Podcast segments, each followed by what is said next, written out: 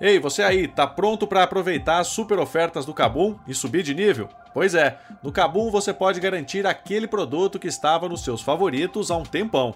A Level Up chegou para fazer você subir de nível em todas as categorias e tem muito produto com preços incríveis. Se você está procurando por uma placa de vídeo RTX 3060 Asus Dual Nvidia GeForce, você pode ganhar até 10% de desconto pagando com o Pix. Não perca tempo pois essa promoção vai só até o dia 14 de agosto. Ficou interessado? Vá até a descrição desse podcast e clique no link para saber mais.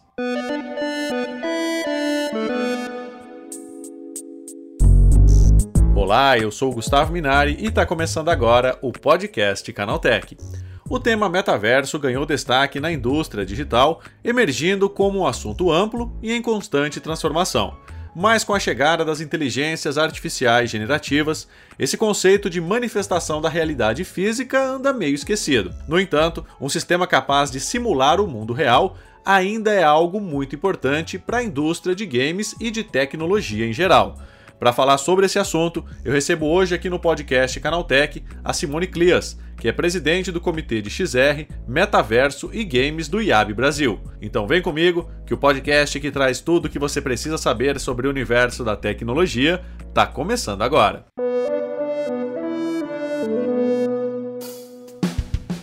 Olá, seja bem-vindo e bem-vindo ao podcast Canaltech, o programa que atualiza você sobre tudo o que está rolando no incrível mundo da tecnologia. Não se esqueça de seguir a gente no seu aplicativo preferido para receber sempre os episódios novos em primeiríssima mão. E é claro, aproveita para deixar uma avaliação para a gente por lá. Diz aí o que você está achando do podcast Canaltech. E olha só que notícia boa: o Canaltech é top 10 no prêmio IBEST desse ano. Mas para a gente garantir o nosso lugar no pódio, a gente precisa do seu voto todo Canaltecher com mais de 16 anos, CPF e uma conta válida de e-mail pode votar. O Canaltech está concorrendo na categoria Tecnologia. Nessa fase, cada pessoa pode votar uma única vez em até três candidatos por categoria, indicando primeiro, segundo e terceiro lugar. Então acesse o site app.premibest.com e vote no Canaltech. Combinado? Então vamos ao tema de hoje.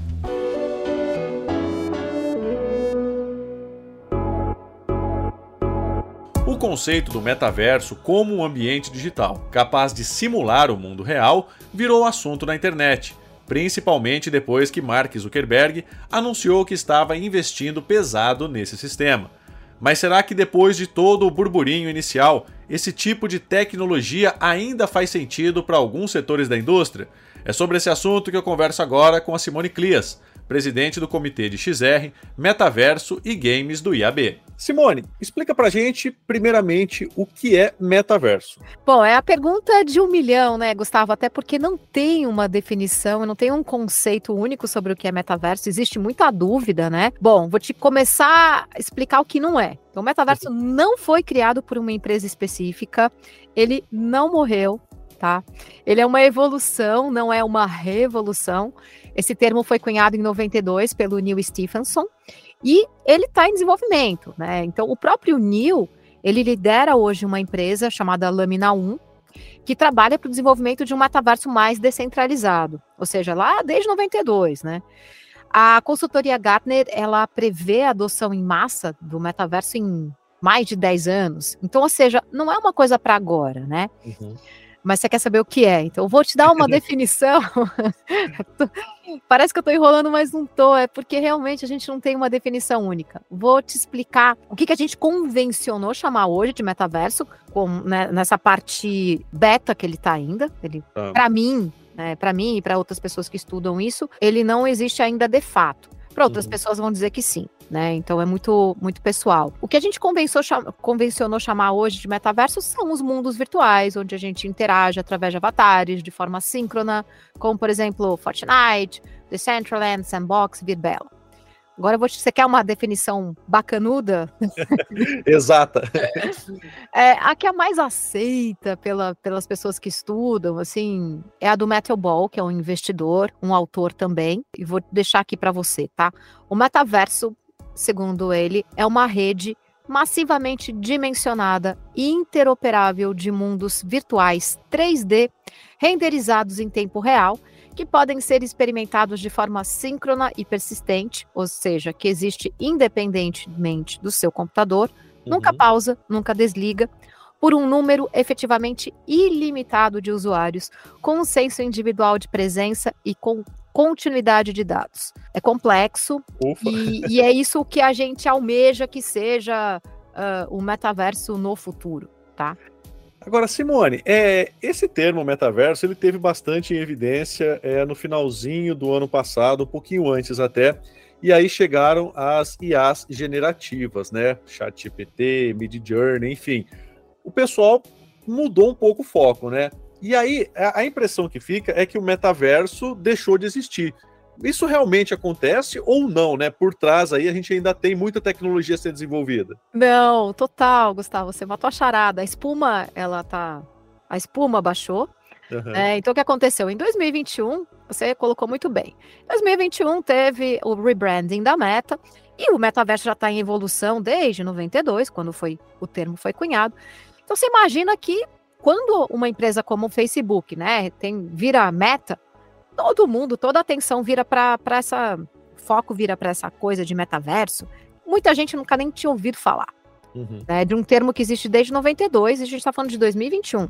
Uhum. Sendo que a gente já interage através de avatares, compartilhando experiências desde antes do Second Life, que é de 2003, né? Enfim, então pra, só para te dizer que não é novo. E aí, o que acontece? Tudo virou metaverso. Então, uma, uma experiência realidade virtual virou metaverso. Uma, uma experiência realidade aumentada virou metaverso. Um avatar 2D no Instagram virou a pessoa, o artista entrou no metaverso. E aí, o que acontece?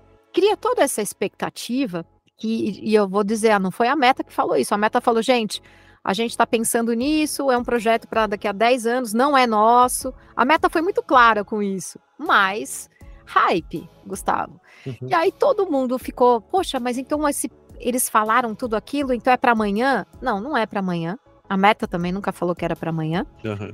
E quem estuda sabe que não é para amanhã e nem sabe como é que vai ser no futuro. E o que acontece é que, com todo esse hype, gera a desilusão, né? É um ciclo natural do desenvolvimento das tecnologias, né? O hype cycle. E a gente ficou nesse, nessa parte ah, de desilusão e, na verdade, continua. Quem está trabalhando, continua trabalhando. Existe o Metaverse Standards Forum, por exemplo, que eu acho que eu até recomendo as pessoas acompanharem, que é uma rede, um hub de várias empresas Meta, Adobe, XRBR, que é a associação que eu também sou cofundadora, IKEA, Comcast, todas essas empresas, muitas empresas, estão trabalhando junto para acelerar o desenvolvimento dos standards e tudo mais, para que o metaverso aconteça de fato.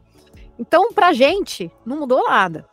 Quer dizer, mudou um pouco essa coisa toda, né? É, pra você ter uma ideia, Gustavo, a gente está desenvolvendo um guia lá no IAB, era um, um guia chamado, no começo do, do ano chamava é, Guia de Metaverso para Publicidade Digital. Com todo esse buzz, hype, desilusão, a gente mudou o nome do guia, tá? Vai chamar Guia de Tecnologias Imersivas para publicidade digital, até para fugir de explicar toda essa coisa de hype, Sim. não hype e tal. Agora, você quer que eu fale sobre AI, por que deu esse boom todo? É, então, porque a ideia é isso, né? Porque a gente tinha essa coisa do, do metaverso como sendo a solução, né? É a nova internet, o pessoal vai estar tá lá dentro, ninguém mais vai acessar sites, todo mundo vai estar imerso nessa tecnologia. E aí, hoje, né, o metaverso ele já começa a fazer mais sentido para alguns setores da indústria de tecnologia, Simone. Como é que funciona isso? É aquela coisa, né? Ele já está sendo usado né? plataformas onde a gente, por exemplo, a indústria, ela usa muito o que a gente chama de digital twin, Uhum. É, na, nada mais é do que reproduzir digitalmente, né? O, o que a, por exemplo, a, os processos ou até uma planta de fábrica mesmo, para que processos possam ser previstos, erros possam ser evitados, simulações possam acontecer.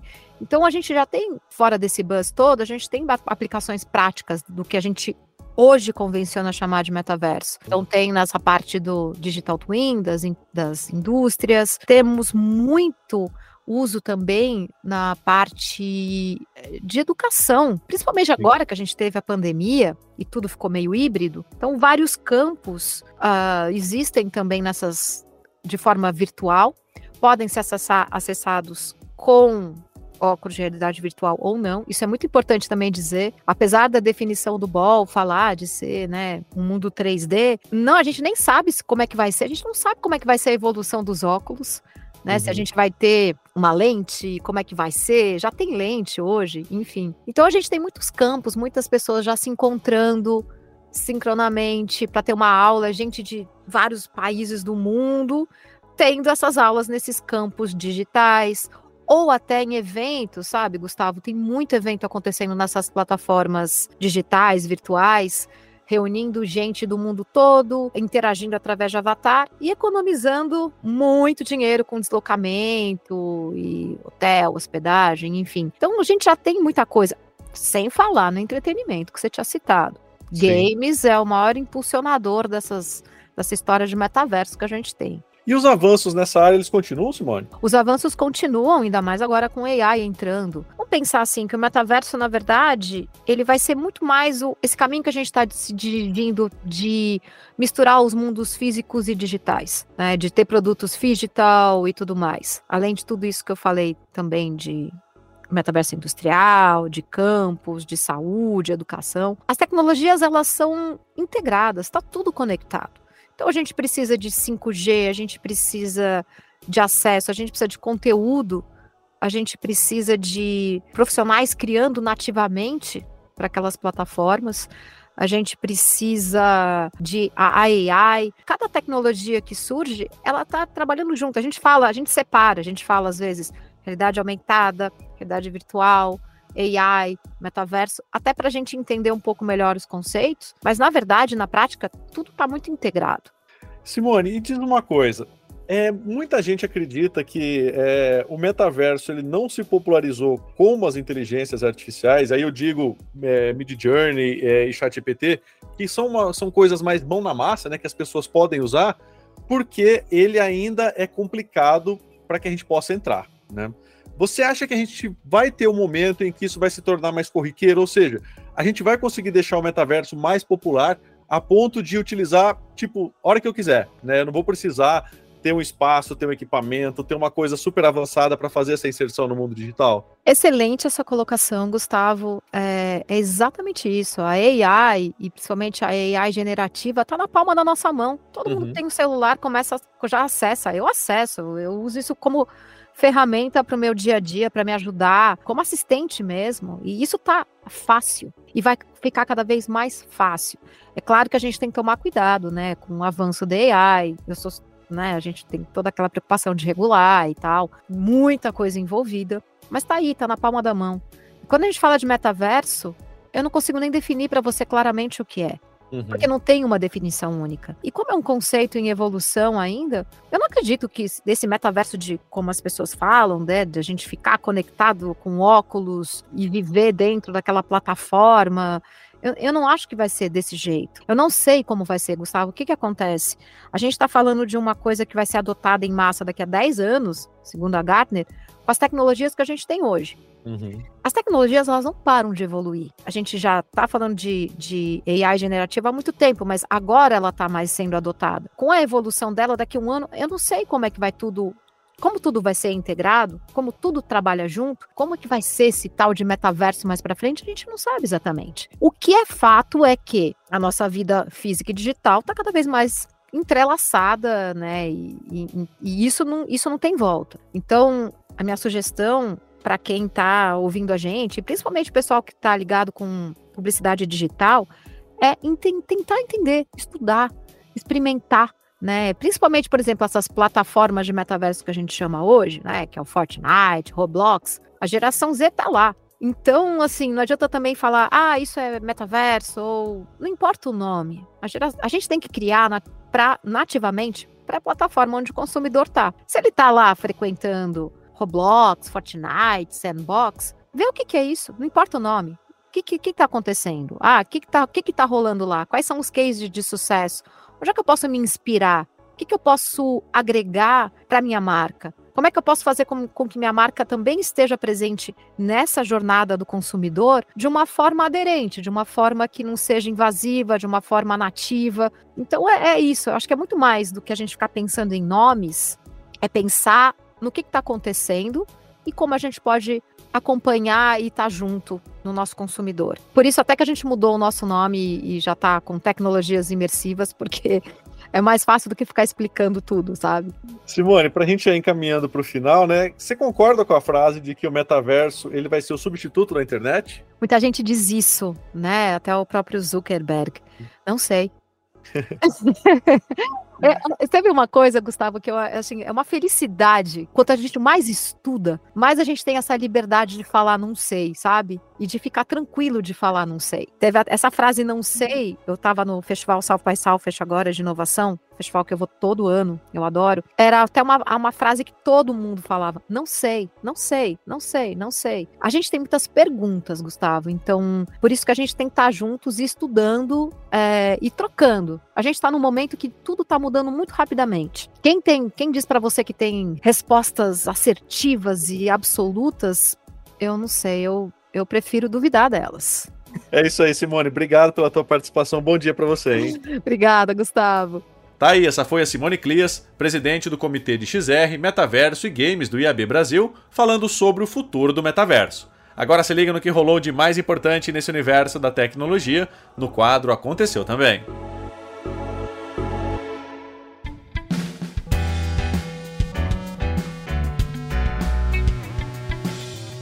Chegou a hora de ficar antenado nos principais assuntos do dia para quem curte inovação e tecnologia.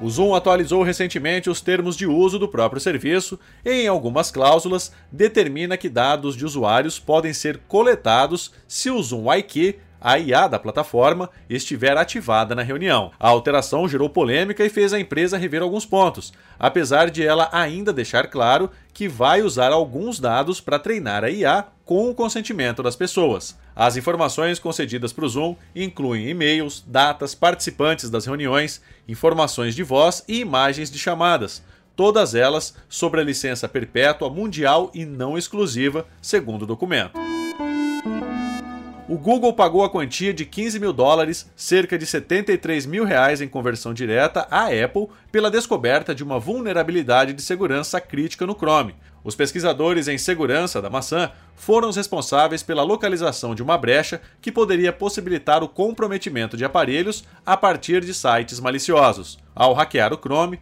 os especialistas da empresa de Cupertino encontraram uma falha que possibilitava a escrita de dados fora dos limites delimitados na memória do dispositivo. O Microsoft Edge começou a testar uma função controversa. O navegador oferece um recurso para tirar uma captura de tela de todas as páginas que você visitou. O objetivo seria facilitar a visita às páginas do histórico, mas o programa não informa como vai gerenciar a privacidade do conteúdo. A função salvar capturas de tela do site para o histórico está disponível na versão 117 do Edge nos canais de teste Canary e Dev. Com o recurso ativo, é possível abrir o histórico de navegação e ver uma miniatura da página ao passar o mouse sobre um dos links. Essa tela ainda apresenta um ícone de imagem para ativar ou desativar a exibição prévia.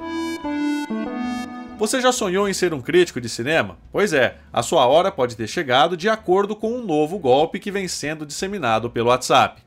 Em contatos feitos com usuários do mensageiro, cybercriminosos prometem pagamentos de até 800 reais por dia para quem escrever resenhas de filmes, além de ter a Netflix de graça para consumir os conteúdos que serão analisados. As mensagens chegam aleatoriamente, apenas com a proposta de trabalho falso, um arquivo de imagem e um link. Ao clicar, o usuário é direcionado para outra conta do WhatsApp com DDD do estado de Rondônia. É claro que em nenhum momento há a possibilidade de escrever críticas de cinema ou fornecer acesso gratuito à Netflix. Por trás de ofertas assim estão esquemas envolvendo aplicativos que exploram cliques em anúncios para gerar rendimento para os bandidos ou roubar os seus dados. A 99 lançou um sistema de selos para identificação de passageiros no aplicativo na última quarta-feira. Os ícones são gratuitos, disponibilizados a partir da verificação de informações básicas do perfil e podem ajudar a encontrar motoristas rapidamente. O recurso estará disponível a partir do dia 17 de agosto, com duas opções de selo: Essencial e Premium. A primeira opção exige apenas a verificação do nome completo e do CPF da pessoa. O selo Premium, por sua vez, requer o envio de uma selfie real do passageiro. Tá aí, com essas notícias, o nosso podcast Canaltech de hoje vai chegando ao fim. Lembre-se de seguir a gente e deixar uma avaliação no seu aplicativo de podcast preferido. É sempre bom lembrar que os dias de publicação do programa são de terça a sábado, com um episódio novo às 7 da manhã, para acompanhar o seu café. Lembrando que aos domingos tem também o Vale Play, o podcast de entretenimento do Canaltech. Esse episódio foi roteirizado e apresentado por mim, Gustavo Minari, e a edição foi da Julie Cruz. O programa também contou com reportagens de Igor Almenara, Felipe Demartini e André Laurenti Magalhães. A revisão de áudio é da dupla Gabriel Rime e Samuel Oliveira, com trilha sonora de Guilherme Zomer, e a capa desse programa foi feita pelo Eric Teixeira. Agora nosso podcast vai ficando por aqui. A gente volta amanhã com mais notícias do universo da tecnologia para você começar bem o seu dia. Até lá, tchau, tchau.